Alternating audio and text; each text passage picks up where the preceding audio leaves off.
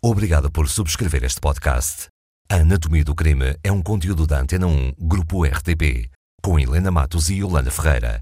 Para mais podcasts rádio, visite antena1.rtp.pt barra podcasts.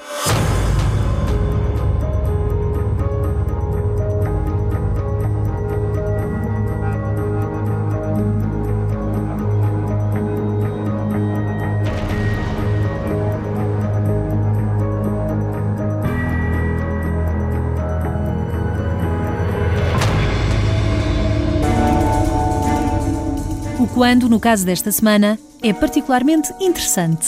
Sim, porque vamos para um caso que tem mais de 100 anos, vamos para 1896, Onde? na Lesíria de Rebetejana. Fandango. Nome de crime. O que nos vai fazer transportar para 1896 o que é que aconteceu no século XIX para termos de falar agora e recordar aqui na Anatomia do Crime. Bem, é de facto um crime que entrou para os anais da história, mas para já, antes do crime, vamos acompanhar um homem. Ele tem uma alcunha como era e ainda é muito característico no mundo rural, e é uma alcunha que tem muito a ver com aquela zona, com aquela região. Ele é conhecido pelo fandango. Ele é um homem abastado, vai no seu carro de cavalos, é um carro que é puxado por dois cavalos, uma vitória, né? aqueles carros que nós hoje vemos às vezes ainda ser usados para os casamentos, em algumas épocas festivas também, algumas procissões, algumas feiras eh, agrícolas. Ele vai nesse carro, ele tem um cocheiro, o Joaquim Duarte, ele vai sentado no seu carro de cavalos, está quase, é, é praticamente noite.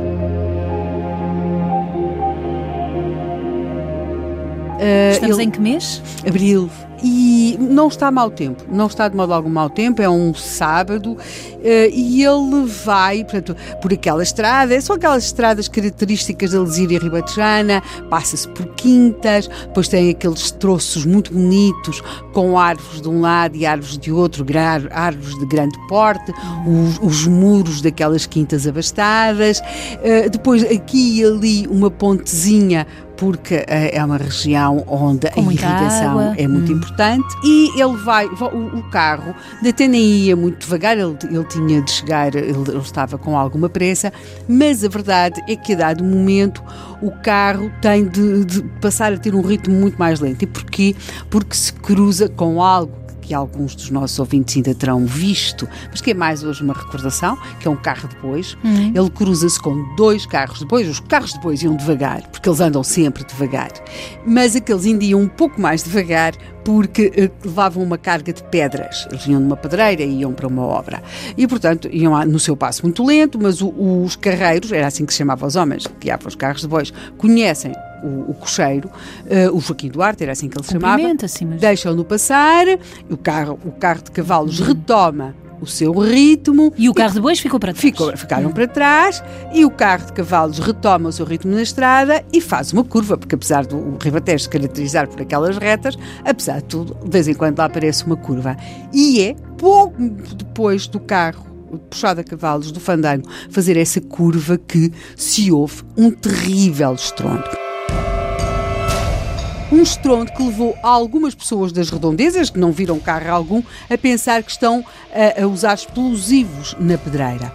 O próprio cocheiro do carro, do, do- do- fandango, percebe de facto que, ele mesmo está ferido, ele, ele, o cocheiro está ferido, mas ele está a guiar um carro puxado por cavalos. E os cavalos, assim que ouvem aquele estrondo, desatam claro. numa corrida absolutamente desenfreada. O cocheiro, quando começa a sentir que está a conseguir controlar um pouco mais os cavalos, olha para trás para ver o que é que aconteceu e vê que o carro, o tal Vitória, está parcialmente destruída, estilhaçada e que o corpo do seu patrão está caído, o corpo do fandango. Por momentos pensei que tinha sido no carro de bois, mas foi mesmo no coche. Não, é mesmo no coche. Joaquim Duarte, nesse momento, desata a gritar e ele grita uma expressão que é comum à época, quando aparece Mataram. alguém morto. Ele grita: Homem morto, homem morto, acudam. Os cavalos continuam a correr. Continuam, ele, ele consegue ir controlando-os, mas não os controla de- completamente. E, portanto, ele vai numa correria desenfreada e é numa correria desenfreada que o carro de cavalos entra em Alhandra, com um homem caído atrás, o fandango, cadáver, ferido, o coche semi-destruído, semi -destruído, o carro semi-destruído, o cocheiro ferido a tentar segurar os cavalos, vem uma data de gente para o centro, não é? ouvem aquele barulho, já tinham ouvido o barulho da explosão e conseguem, até porque estamos no Ribatejo, todas aquelas pessoas estavam mais ou menos habituadas a lidar com cavalos e tudo isso, conseguem parar o carro. E param o carro quase, quase à porta da casa do fandango.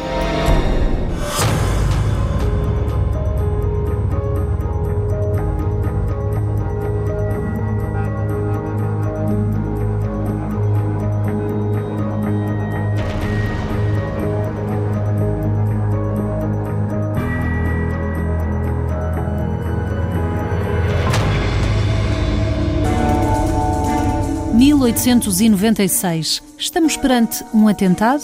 Uh, estamos certamente perante um crime. Se é ou não é atentado é uma pergunta que se vai fazer nas horas seguintes. Fandango. Nome de crime. Quem é o Fandango, Helena Matos? Bem, o Fandango era um, um homem de meia idade, chamava-se, na verdade, Domingos Assis. Era um proprietário rural, um abastado proprietário rural. Ele tem uma boa casa, a tal casa diante da qual a população da Alhandra consegue parar finalmente aquele carro uh, estilhaçado pela explosão uh, e onde estava já o, o, cadáver do Fandango. Essa casa era mesmo a casa onde residia o Fandango. Porque esta história começou com uma viagem de charrete. Sim, sim, que eles chamavam uma vitória, não é? E que e de ele... repente há uma explosão, os cavalos ficam descontrolados sim, e há um homem morto. O cocheiro morto, ferido. Já estava mesmo morto. Uh, sim, sim. Ele, quando o carro é parado em Alhandra e é levado para dentro da sua casa, Domingos Assis, ou Fandango, já está morto. Aliás, tem o corpo coberto por, por estilhaços de explosão, até está muito ferido. O seu próprio cocheiro também está ferido, não muito gravemente, mas também está ferido. Eu não sei se haveria bombas relógio na altura, mas à partida, é... se eles não pararam no vamos caminho... Vamos ouvir falar muito de bombas, mas, mas agora vamos falar do Fandango. Este homem tem várias quintas. Aliás, este sábado porque o dia 18 de abril era um sábado, ele fez a volta habitual de um proprietário rural. Tinha ido a uma quinta, ver um, era a Quinta da Moita, e tinha ido lá ver uns trabalhos que os homens lá estavam a fazer e pagou, pagava-se à semana.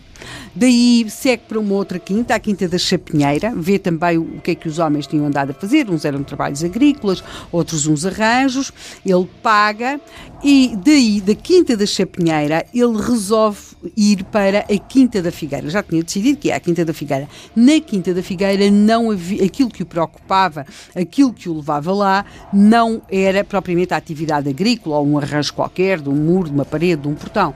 Não, não era nada disso. Na Quinta da Figueira, o Domingos Assis, o Fandango, tinha iniciado uma outra atividade económica que, ao contrário da agricultura, esta atividade económica dava-lhe algumas dores de cabeça. Ele tinha aí instalado a Empresa Nacional de Penteação de Lãs. Uh, era uma fábrica têxtil que a população conhecia como a Fábrica da Figueira. Porquê da Figueira? Porque era o nome da quinta onde ela estava instalada. Uh, essa fábrica estava instalada. Na verdade, ele tinha essa fábrica de sociedade com um sócio chamado Augusto José Graça e ele ia, o, o Fandango ia de facto à Quinta da Figueira, à sua fábrica, depois de ter andado nas suas outras quintas, essas agrícolas, ter pago ao pessoal, e ele ia lá à Quinta da Figueira tratar de assuntos relacionados com a fábrica. Que assuntos eram esses? É difícil explicar, estamos a 18 de abril de 1896, porque o fandango nunca chegou à fábrica. Essas questões, as questões que Fandango foi tratar à fábrica, podem ter alguma coisa a ver com este rebentamento, com esta morte? A investigação vai por aí? Digamos que a investigação vai ter duas linhas completamente diferentes. Uma, que é desenvolvida pelo administrador do Conselho, chamado Dom Carlos Pereira Coutinho, portanto ainda estamos no tempo da monarquia, defende que sim. A outra, que vai ser desenvolvida por uma equipa que vai de Lisboa, defende que não. Defende que a culpa é dos anarquistas.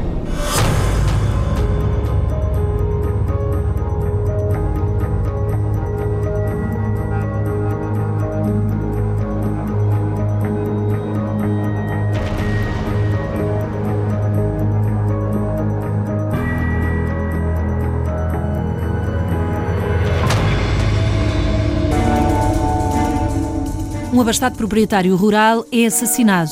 Um atentado à bomba? Seria, mas em 1896. Sim, no Ribatejo. Será a culpa dos anarquistas ou o criminoso estará dentro da casa do Fandango? Fandango. Nome de crime. Colocava-se essa questão. Nesta altura ainda estávamos na monarquia e falava-se de anarquistas. Sim, a verdade é que, para se perceber exatamente porque é que estas dúvidas surgem, é importante voltar àquele momento em que o cocheiro Joaquim Duarte entrou em Alhandra aos gritos acudam, homem morto, acudam. Houve, de facto, uma explosão houve de facto uma bomba. Isso torna-se mais ou menos evidente mal os homens começam a tirar o cadáver do, do fandango, do Domingos Assis, de dentro do que restava do, do, do, seu carro, a tal Vitória. Para além Porque, do carro de bois que se cruzou com eles, mais ninguém se tinha. Eles bem, não tinham parado. Já para vamos ao testemunho dos carreiros. Para já, temos aqui o cadáver daquele homem. Ele está absolutamente coberto de fragmentos, de, de, de restos daquela. Está ferido, está mutilado de restos daquela. Eh, da explosão. Aliás, vem imediatamente o regedor, o advogado da família, os médicos e, de facto, confirmam que houve uma explosão e que dessa explosão resultou a morte do fandango. O administrador do Conselho, eh, Dom Carlos Pereira Coutinho, estamos em 1896, na monarquia, o Dom Carlos Pereira Coutinho começa a chamar pessoas para as ouvir, para perceber. Entre os primeiros que houve está claramente o cocheiro. Mas o cocheiro, apesar de ter estado no local do crime e no momento do crime, pouco mais sabe do que houve uma explosão porque na verdade ele só se consegue virar para trás uh, já um pouco depois de tudo aquilo ter acontecido, porque ele tentava era controlar os cavalos que não atirassem com o, cavalo, com o carro para fora da estrada e portanto ele mesmo está ferido, mas ele não consegue perceber o que é que aconteceu. Ele sabe que aconteceu alguma coisa, mas ele não consegue. Contudo, quando chamam os carreiros, os tais homens que levavam aqueles carros de bois. E que se cruzaram com eles na viagem. com eles e que muito vagarosamente iam por aquela Mas não pararam. Fora, com a sua carga de pedras. Esses homens lembram algo mais. E lembram algo que definitivamente esclarece que tipo de crime é que ali aconteceu. Note, nós, tinha, aquilo era ao anoitecer, já, já era escuro. E a dado momento, como nós aqui dissemos, o carro de cavalos do, do fandango virou ultrapassa. Antes de chegar à curva, ultrapassou os carros de bois. Aliás, até cumprimentaram os carreiros porque os conheciam. Portanto, o cocheiro do, do, do fandango conhecia os carreiros e cumprimentou-os, aquela coisa que eles diziam dar a salvação. Cumprimentaram-os. E o carro de cavalos ganhou velocidade, continuou. E antes de chegar a essa curvazinha, eles dizem que viram um vulto de um homem que corria atrás do carro. Mas eles não acharam isso estranho, não acharam isso estranho porquê? Muita gente que não tinha meios, não tinha Pendurava-se na charrete. Pendurava Como no elétrico. Na, exatamente. No século XX. Viajavam pendurados nestes carros. É claro que isso às vezes dava para lá umas discussões com os cocheiros e com os proprietários dos carros, outras vezes não dava, mas isso não era lá das contas do, do, dos carreiros, que aliás não ouviram qualquer voz nem nada disso. Ah, e lá está, também podia não ser uma bomba no mas carro, podia ser atirada uma detonação. Eles viram outra coisa. Eles viram o, aquilo que definem como uma luzinha. Clarão da explosão. Uma luzinha, e, e mais, não viram porque o carro entrou na curva. E é aí que eles depois ouvem a explosão. A explosão. E, portanto, confirmam uma outra coisa. Claro, eles lá continuaram com os seus carros de bois pela mesma estrada. Quando chegaram ao local onde deixaram, pouco depois da curva, os bois realmente pararam, começaram a ficar muito nervosos. Eles dizem que havia um cheiro a pólvora e a pano queimado. Uhum. É? Eles ainda apanham uns fragmentos de coisas que estavam no chão, os, os bois começaram a raspar no chão, eles também tiveram de acalmar os animais e eles seguem o seu caminho, mas há uma evidência, eles não veem nem carro, nem o homem que se terá pendurado no carro, nem vestígios de cavalos, nem cocheiro, não veem nada.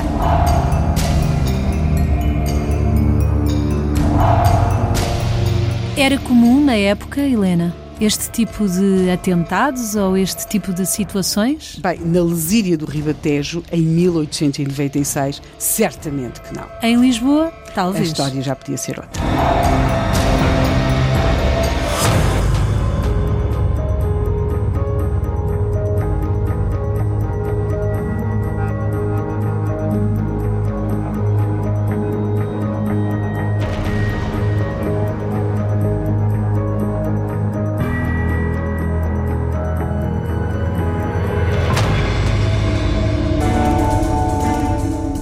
Fandango está morto e parece-me que nesta altura não há quaisquer dúvidas. Foi uma bomba em 1896. Abril de 1896. Não há dúvidas de que foi bomba. A única dúvida que existe é quem é que a colocou. Fandango. Nome de crime.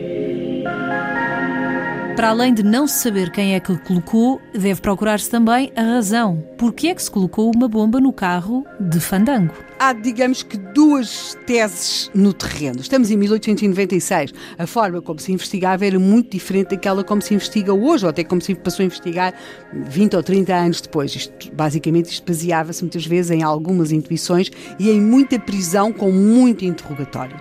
Para o administrador do Conselho, Pereira Coutinho, há desde o início uma certeza: o assassino do fandango está dentro de casa. Faz parte do seu meio mais próximo. Ele parece ter mostrado particular atenção aos olhares que as pessoas cruzavam entre si no velório, porque note-se que este homem, como acontecia na época, foi levado para dentro da sua casa para ser velado, tiveram de o amortalhar, tiveram de tirar toda aquela roupa que ele levava. Pereira Coutinho estranha. Estranha, por exemplo, que o Fandango não tenha consigo a sua carteira. Porque ele, tinha, ele saiu de casa de certeza com carteira por uma razão. Ele pagou aos homens. E os trabalhadores da quinta, uh, das quintas ter a quem ele pagou, lembram-se que ele tinha a carteira. Sim, isso é absolutamente verdade. A carteira podia ter, ter, ter, voado, ter desaparecido com a explosão.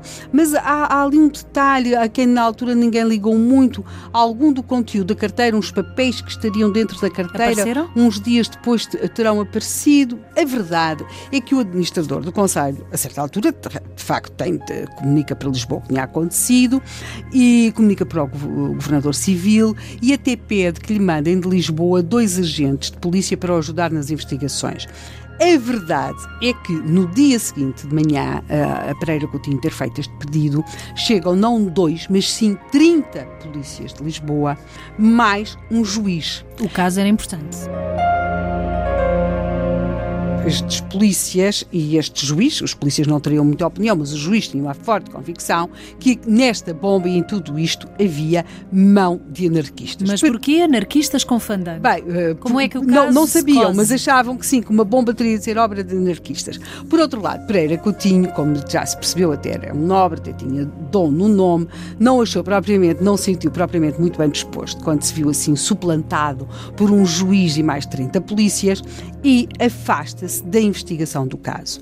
E, portanto, a, a, hipótese que, que, ele tinha suscitado de que o assassino do Fandango estivesse muito próximo dele e estivesse entre os seus próximos foi afastada e seguiu a tese da procura dos anarquistas com os tais 30 agentes que tinham ido de Lisboa, mais o devido juiz, e que de facto vão para o terreno e vão até para o terreno com o secretário Miguel Paes de Fandango, interrogam, interrogam, interrogam, interrogam, conseguem alguns testemunhos que não apontam propriamente para os anarquistas, mas para algo às vezes um pouco próximo, que eram a, a hipótese de haver trabalhadores que estivessem malquistos com fandango. Hum.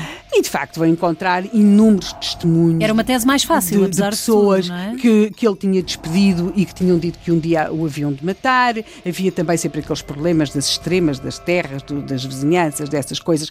Algumas daquelas pessoas, de facto, até porque Fandango não tinha bom feitio, em mais do que um momento disseram que um dia lhe, lhe iam dar dois tiros não de pistola. Não quer dizer que o ou três feito. tiros de pistola. A verdade é que não se encontrou ninguém que tivesse sido o autor daquela bomba. E ao fim de, de algum tempo, o crime, digamos que uh, foi dado como inexplicável, o caso ficou praticamente uh, esquecido e assim esteve a dormir durante três anos.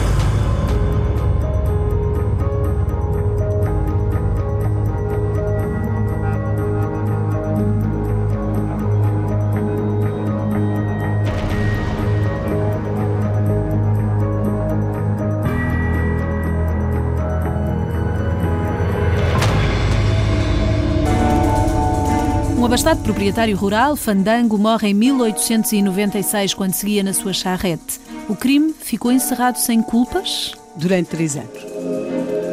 Fandango. Nome de crime. O que houve de novo para reabrirem o caso três anos depois? Não aconteceu nada de novo a não ser a curiosidade dos jornalistas. Ou seja, um jornal de Lisboa, a Folha do Povo, manda um dos seus repórteres para aquela zona, porque sempre tinham achado estranho uh, este caso. Era estranho para Portugal e mais estranho ainda para o Ribatejo. Não se matava todos os dias à bomba, hum, sobretudo no Ribatejo. No Ribatejo. É? E portanto, aquilo que se vai começar a perceber, por aquilo que se vai ouvindo das pessoas e vão, digamos que, cozendo-se vários pontos desta história, é que, de facto, quem fez aquilo era alguém muito próximo do fandango, Razões. de Assis. À época, eh, as investigações baseavam-se muito em interrogatórios, uhum. não era propriamente em provas. E, ao contrário do que tinha acontecido com as investigações que tinham sido feitas pelo juiz tinha de Lisboa, agora eh, os interrogatórios, e que tinham incidido basicamente nos trabalhadores rurais, agora os interrogatórios levam um outro rumo e vão para as pessoas que trabalhavam na fábrica. Aquela fábrica que ficava na tal quinta a que o fandango nunca chegou porque morreu.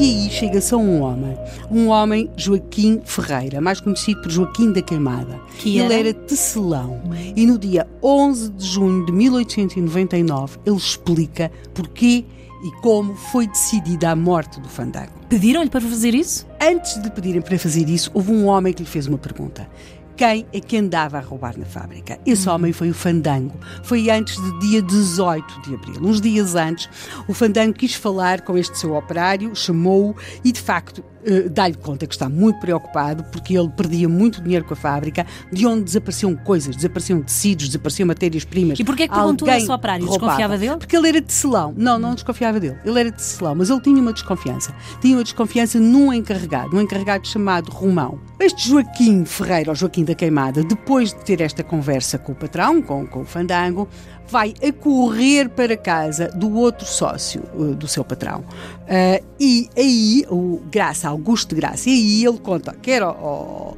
ao Augusto de Graça, quer ao filho de Augusto de Graça, que se chamava Francisco, uh, que de, que, o, que o Fandango está muito preocupado com os roubos. Ele quer saber, que ele até já fez uma lista com eventuais suspeitos, que terá essa lista até dentro da sua carteira. Oh, oh, pois. Aí, estes homens, apesar de provavelmente naquele momento o Fandango estar sobretudo preocupado com os roubos que o encarregado fazia, o tal Romão, eles temem que ele descubra algo de realmente muito mais sério, que os desgrace, como eles dizem, e aí então encomendam uma bomba o Joaquim da Queimada coloca a bomba. O tecelão. E, o tecelão, e de facto consegue colocá-la com a tal luzinha que era um charuto que lhe tinham dado para ele acender. Ele consegue ir a correr, consegue colocar a bomba, consegue saltar do carro, consegue ir a correr até à Praça da Lhandra para estar lá disfarçado no meio da multidão quando chegasse o, tal, o carro a correr, o carro desfeito pela bomba com o cadáver de, do fandango tudo isto vai acabar num julgamento em 1910.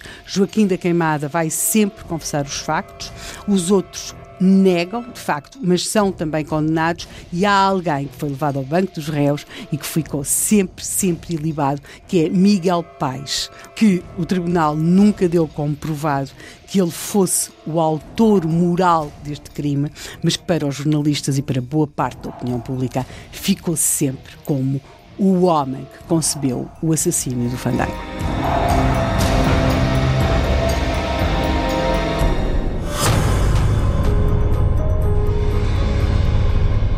Com a subscrição deste podcast, sempre que um novo episódio seja produzido, ficará automaticamente disponível para que o escute. Subscreva outros podcasts visitando antena1.rtp.pt/podcasts.